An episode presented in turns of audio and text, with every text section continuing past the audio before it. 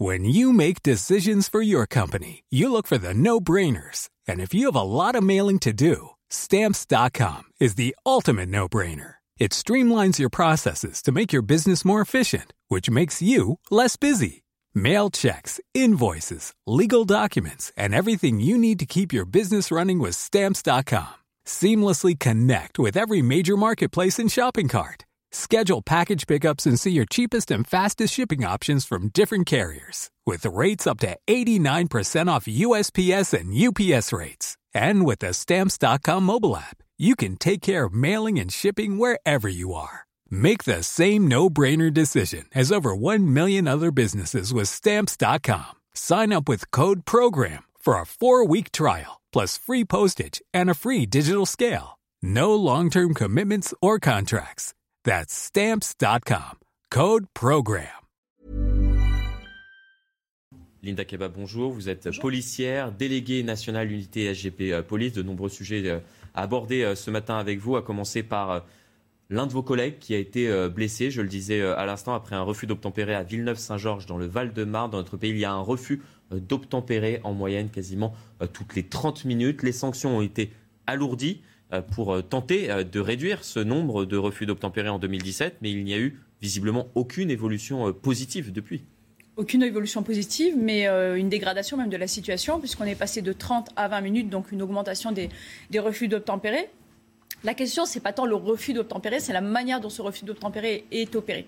C'est-à-dire qu'on a tendance à penser que les agents, notamment quand ils font usage de leurs armes, le font face à un refus d'obtempérer. C'est un abus de langage, qu'il soit euh, dans la presse ou parfois dans la, parole politique. Non, ce sont des violences volontaires. Et on le voit dans la, vidéo de notre collègue euh, à qui euh, je souhaite vraiment un bon rétablissement et de se remettre de ce choc post-traumatique, euh, c'est en réalité les violences avec armes par destination qui sont commises dans le cadre de ces refus d'obtempérer. C'est-à-dire qu'aujourd'hui, de plus en plus, on ne se contente pas de refuser d'obtempérer pour pouvoir esquiver peut-être un contrôle durant lequel on constaterait une infraction qui a été commise, notamment le défaut de permis de conduire.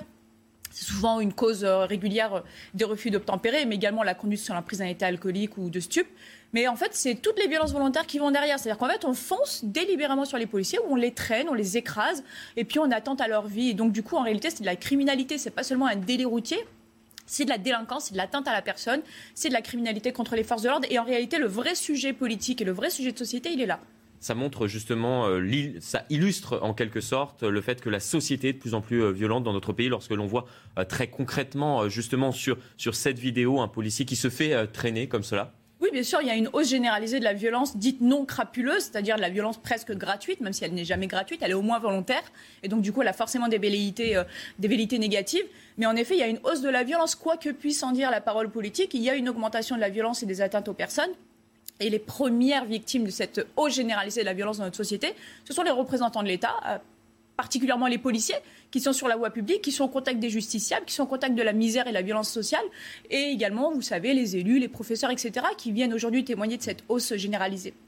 Donc oui, une augmentation de la violence, une augmentation de la violence contre les forces de l'ordre, malgré, il faut le reconnaître, des euh, annonces politiques, des euh, euh, process législatifs qui ont été plutôt satisfaisants, la remise en question des, des mesures de réduction de peine automatique, par exemple, pour les les auteurs d'agressions contre les forces de l'ordre, etc. Donc il y a eu des, décisions prises, c'est vrai, mais visiblement elles sont insuffisantes et il faut aller beaucoup plus loin que ça. Limoges, euh, Sevran, cette semaine, plusieurs guet-apens ont été tendus euh, à la fois à des policiers mais également euh, à, des, à des pompiers. Les forces de l'ordre dans, dans certains quartiers sont-elles devenues, selon vous, une bande rivale? Vous vous rendez compte, Limoges Enfin, je veux dire, Limoges on n'aurait jamais imaginé il y a quelques années qu'une ville comme Limoges pourrait euh, faire l'objet de, ce type de situation où pendant des heures, euh, les policiers et les pompiers ont face à eux une centaine d'individus prêts à en découdre et prêts à aller jusqu'à la mort des personnes qui sont face à, eux. Il y a évidemment cette conscientisation finalement dans l'esprit des forces de l'ordre que oui, malheureusement dans certains quartiers, il y a cette notion de la bande rivale euh, à laquelle auquel pourraient appartenir les policiers, mais pas seulement les policiers, les pompiers. Euh, les médecins, on sait que SOS médecins refusent de plus en plus d'envoyer euh, des médecins dans certains quartiers à partir d'une certaine heure le soir. Et la question qui se pose aujourd'hui, c'est en réalité quel regard nous avons, nous, euh, en tant que Français, sur les agents qui participent au service public, dont les policiers, qui sont les premières victimes, mais également toutes les personnes qui viennent porter assistance aux personnes. Je vous ai parlé des pompiers, des médecins. En réalité, le vrai sujet, c'est comment est-ce qu'aujourd'hui on est capable de dénoncer des discours politiques extrêmement difficiles à entendre. Lesquels?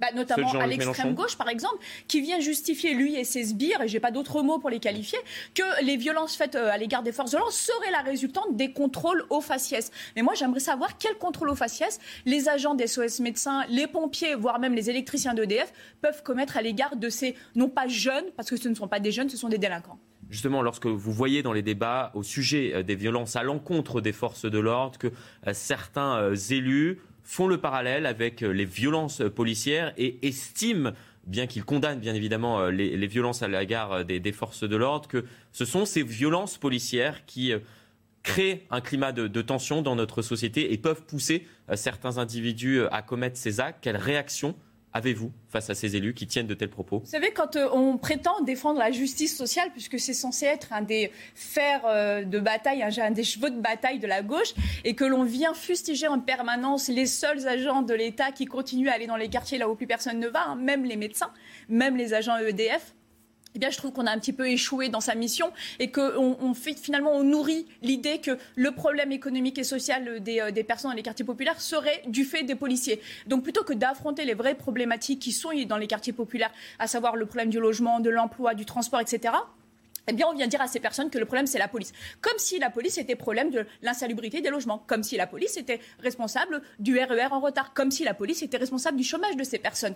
Et en réalité, non. C'est finalement laisser croire que la pauvreté serait un, non pas plus un facteur, mais une excuse pour la violence à l'égard des forces de l'ordre.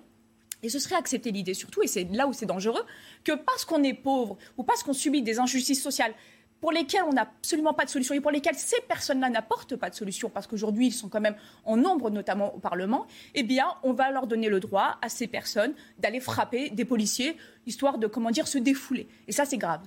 Euh, hier, euh, Gérald Darmanin était euh, l'invité de, la matinale. Il a fait le lien entre immigration et, et délinquance. Est-ce que c'est ce que vous constatez également sur le terrain? Il y a une factualité numérique. Euh, on, a vu, on, a, vu le discours de M. Darmanin évoluer en deux ans. Mmh. Alors la question, c'est est-ce que c'est un coup de com' politique à l'heure où au Parlement, on a une entrée en force très à droite euh, de parlementaires qui sont élus, essentiellement sur les questions de sécurité d'immigration?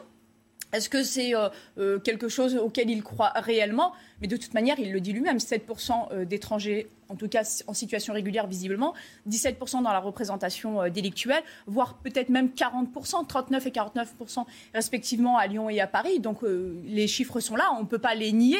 La question c'est pourquoi? Et aujourd'hui, on ne nous apporte pas de solution. Il fait des propositions notamment en matière d'OQTF, donc d'obligation de quitter le territoire français. Mais en réalité, il ne résout pas, ou en tout cas, il ne propose pas de résoudre le problème bien en amont sur l'accueil des étrangers, sur euh, l'acceptabilité par l'ensemble des étrangers euh, des valeurs dites de la République, et puis bah, par l'intégration également au sein de la société. Gérald Darmanin, euh, justement, a annoncé qu'il consultera les partis, les partenaires sociaux, les acteurs associatifs à, Beauvau avant le lancement d'un grand débat autour de cette question de l'immigration dans, notre pays. Vous allez euh, très certainement être euh, convié à Place Beauvau. Que euh, concrètement allez-vous lui dire? Bien ce que nous le disons à chaque fois, qu'en réalité, le problème de la sécurité arrive bien en amont du rôle de la police et que de la même manière que nous ne sommes pas responsables du délitement de la société, nous devons bien en amont sur les questions de prévention, notamment d'éducation, mettre des moyens. Or, aujourd'hui, n'y sont pas. Je reprends juste l'idée qu'il y a quelques minutes, vous faisiez un reportage sur les professeurs qui sont débordés eh bien, ça participe en fait au délitement en matière de sécurité. Nous, quand on intervient, c'est déjà trop tard. C'est-à-dire qu'on intervient face à des personnes qui ne respectent pas la loi. Et eh bien, bien en amont, ça veut dire qu'il y a aussi un échec de notre société, de l'État et des gouvernements successifs. Ce que l'on attend, je ne sais pas, parce que de toute manière, rien n'a été établi. Et il vous a fait les annonces à vous avant de parler aux partenaires sociaux. C'est récurrent en politique de faire d'abord de grandes annonces avant de parler aux associatifs et aux syndicats. Bon, après, la rigueur, on fait avec. rien n'est établi sur la forme. Vous parlez d'un grand débat il y a quelque chose d'assez vaporeux, d'assez abstrait dans le grand débat. Qu'est-ce que ça va être? Est-ce que ce seront de simples discussions, comme ça a été le cas dans le, euh, cadre euh, du livre blanc euh, de 2020, qui finalement n'a pas donné grand-chose, voire peut-être même rien, à part des prises de décision préfectorales? Ou est-ce que ça va être vraiment des groupes de travail Ça, on attend, rien n'est établi encore, et donc du coup, on ne sait pas sous quelle forme ça va être mis en place, ni nous, ni je pense l'ensemble des partenaires sociaux qui seront concernés. Vous évoquiez euh, à l'instant euh, la problématique des OQTF, les obligations de, quitter euh, le territoire. Ces dix dernières années, le nombre d'OQTF prononcés et exécutés a drastiquement chuté. Comment l'expliquez-vous et que faut-il faire? Il y a un véritable problème en fait sur la mise en œuvre des LOQTF parce qu'il y a évidemment euh, beaucoup euh, de mesures qui peuvent être, euh, face auxquelles peuvent s'opposer les personnes soumises à ces OQTF, notamment des recours, des voies de recours qui sont non pas forcément nombreux, mais qui existent en tout cas et qui leur permettent parfois de faire reculer les échéances jusqu'à arriver à la fin de l'échéance de l'OQTF et donc leur permettre de rester sur le territoire même s'ils sont en situation irrégulière. Il y a une circulaire qui a été diffusée par le ministre auquel j'ai pu avoir accès qui dit au préfet que parce que les moyens dans les centres de rétention administrative sont insuffisants, il faut privilégier l'installation dans ces, dans ces CRA des euh, délinquants qui ont commis euh, un trouble à l'ordre public. Alors c'est un peu large et euh, de laisser sortir du coup, en fait, faire de la gestion hôtelière ceux qui n'ont pas commis de trouble à l'ordre public. Alors si ça paraît... De la gestion hôtelière oui, c'est de la gestion hôtelière. Ça peut paraître de bon sens de, évidemment, mettre d'abord des moyens pour renvoyer chez, chez elles les personnes qui ont commis des crimes et des délits. Je pense que n'importe quel Français aujourd'hui vous dirait, bon, bah, quitte à choisir, je préfère d'abord celui qui commet un trouble à l'ordre public avant de régler celui qui est en situation irrégulière d'un point de vue administratif. Mais en réalité, c'est la preuve également d'un échec en fait et des moyens que l'on met en œuvre pour la lutte contre la, la, clandestinité et la délinquance des étrangers souvent en situation irrégulière. Et à la question des MENA, donc des mineurs isolés, il y a la question évidemment des clandestins qui peuvent éventuellement commettre des crimes ou des délits, euh, de, enfin, des, délits acquisitifs, euh, opportunistes. Mais euh, en réalité, cette question de l'OQTF, elle va bien au-delà de ça. On a M. Darmanin qui dit, qui fait cette annonce, notamment sur votre plateau ou en entretien du Figaro, qu'il va restreindre les possibilités pour certains étrangers euh, de pouvoir avoir des recours ou des protections. Notamment, vous savez, ceux qui sont arrivés à un certain âge en France, avant 13 ans, ou qui ont des attaches familiales extrêmement fortes, qui sont souvent d'ailleurs parents euh, d'enfants français. Et donc, du coup, qu'il va réduire ces droits-là. Sauf que ce que les journalistes ne lui ont pas demandé, et c'est dommage parce que les interviews sont déjà passées, c'est que euh, ce process législatif qu'il veut proposer, eh bien, va s'opposer à l'article 8 de la Convention européenne des droits de l'homme sur le droit à mener une vie normale. Et donc, en réalité, ce sera un texte inapplicable. Et ce sera très certainement une question que nous lui poserions, euh, poserons même euh, dans, un prochain entretien, bien évidemment. Suite au déplacement euh, justement de, Gérald Darmanin à Lyon la semaine dernière, une nouvelle unité de 70 CRS est arrivée dans le quartier de la Guillotière où Plusieurs de vos collègues ont été euh, lynchés. On peut parler de, lynchage. Est-ce que cela sera suffisant pour euh, éradiquer euh, la délinquance dans, dans ce quartier précisément? Je vous vois hocher de la tête. Euh, qui dit CRS dit unité de force mobile et une force mobile euh, n'a pas vocation à rester de manière pérenne sur site, d'autant qu'on a besoin euh, maintenant des forces mobiles. Personne ne remet en question la nécessité d'avoir toujours des CRS et des gendarmes mobiles tout de suite disponibles parce qu'il y a toujours des mouvements sociaux et particulièrement dans les semaines à venir, il y en aura certainement. Donc non, ça n'est absolument pas une solution. Malheureusement, le quartier de la Guillotière a connu un délitement ces dix dernières années par l'installation notamment de mineurs, non mineurs, soi-disant isolés, qui ne sont pas si isolés que ça, et qui commettent des actes délictueux particulièrement sur la place Gabriel Péry. Donc c'est cette euh, place qui revient régulièrement dans les images, qui est un carrefour entre la presqu'île de Lyon, euh, les euh, arrondissements extérieurs, mais également un lieu de passage important. Et donc progressivement, ce quartier c'est devenu un lieu, une zone de non-droit, et malheureusement pour laquelle personne n'a rien fait. Et malheureusement aussi, aujourd'hui, on a des élus locaux qui ne prennent pas le problème à bras le corps, qui refusent de parler avec la police municipale de Lyon. On a FO, police municipale à Lyon, qui justement Grégory Doucet n'a pas rencontré Gérald Darmanin. Ce que vous nous dites ce matin sur ce plateau, c'est qu'il refuse également de, rencontrer les syndicats, les forces de l'ordre? Bah, Il refuse de rencontrer tous ceux qui sont chargés des missions de sécurité. Je pense que M. Doucet est plus radical qu'un radical. Je veux dire, il est même plus radical que M. Piolle. Donc je pense que quand on est plus extrémiste que M. Piolle, c'est qu'il y a un véritable problème. Refuser de parler à ses propres agents, que sur les policiers municipaux de Lyon, on a FOPM qui euh, fustige régulièrement le fait d'être rejeté du dialogue social, c'est qu'il y a un véritable problème. Et c'est surtout c'est qu'il y a plus un déni, c'est une complicité. J'assume mon mot quand on, est, a conscience des, actes de délit de criminalité qui sont commis dans certains quartiers à Lyon, où on sait qu'aujourd'hui les riverains, les commerçants tentent de fuir ce ces quartiers, eh bien, et, eh bien, et qu'on continue à détourner le regard et à refuser de parler à ceux qui euh, agissent en matière de sécurité, je suis désolée, mais c'est de la complicité, j'ai pas d'autre mot. Vous avez relayé euh, sur les réseaux sociaux un article exposant les annulations d'arrêt de travail au sein de la police, en cause notamment euh, la politique euh, du chiffre. Les conditions de travail des forces de l'ordre se sont dégradées ces dernières années Elles se sont dégradées malgré les annonces et les réformes, et elles vont continuer à se dégrader. On s'interroge notamment sur des grandes réformes. Je vous ai parlé tout à l'heure du livre blanc qui avait été pondu, j'ai pas d'autres mots, en 2020, et qui en fait finalement une suite d'idées issues des préfets, fustigeant complètement le, le, dialogue social. Il y a une réforme notamment au niveau des directions départementales de la police nationale, avec peut-être une grande crainte réelle, et c'est important que les Français le sachent, euh, de, la remise en question de l'indépendance de la police judiciaire, qu'on va mettre sous euh, l'autorité d'un directeur départemental de la police nationale, là où elle est sous la seule et unique autorité des magistrats et de leur direction centrale.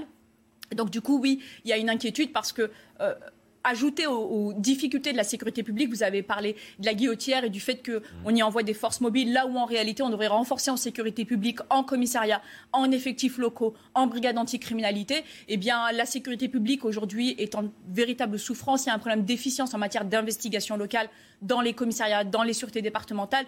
Eh bien, aujourd'hui, la PJ euh, risque de perdre son indépendance. Et qui dit PJ dit aussi euh, délits économiques et financiers avec, nous savons, euh, sur des euh, zones test, notamment dans les Pyrénées-Orientales, on connaît des tensions entre les services de PJ et les services de la direction départementale de la police nationale, une crainte de manque d'indépendance des, euh, polices judiciaires et donc une crainte également pour les Français qui sont très attachés à la lutte contre les délits en col blanc, que ceci finalement ne soit plus vraiment une priorité pour, pour les gouvernements à venir. Merci Linda Kebab d'avoir été notre invitée ce matin. Je vous rappelle, vous êtes policière et déléguée nationale unité SGP Police. When you make decisions for your company, you look for the no-brainers. And if you have a lot of mailing to do, stamps.com is the ultimate no-brainer. It streamlines your processes to make your business more efficient, which makes you less busy. Mail checks, invoices, legal documents, and everything you need to keep your business running with stamps.com. Seamlessly connect with every major marketplace and shopping cart Schedule package pickups and see your cheapest and fastest shipping options from different carriers with rates up to 89% off USPS and UPS rates. And with the stamps.com mobile app, you can take care of mailing and shipping wherever you are. Make the same no-brainer decision as over 1 million other businesses with stamps.com. Sign up with code program for a 4-week trial plus free postage and a free digital scale. No long-term commitments or contracts. That's stamps.com. Code program.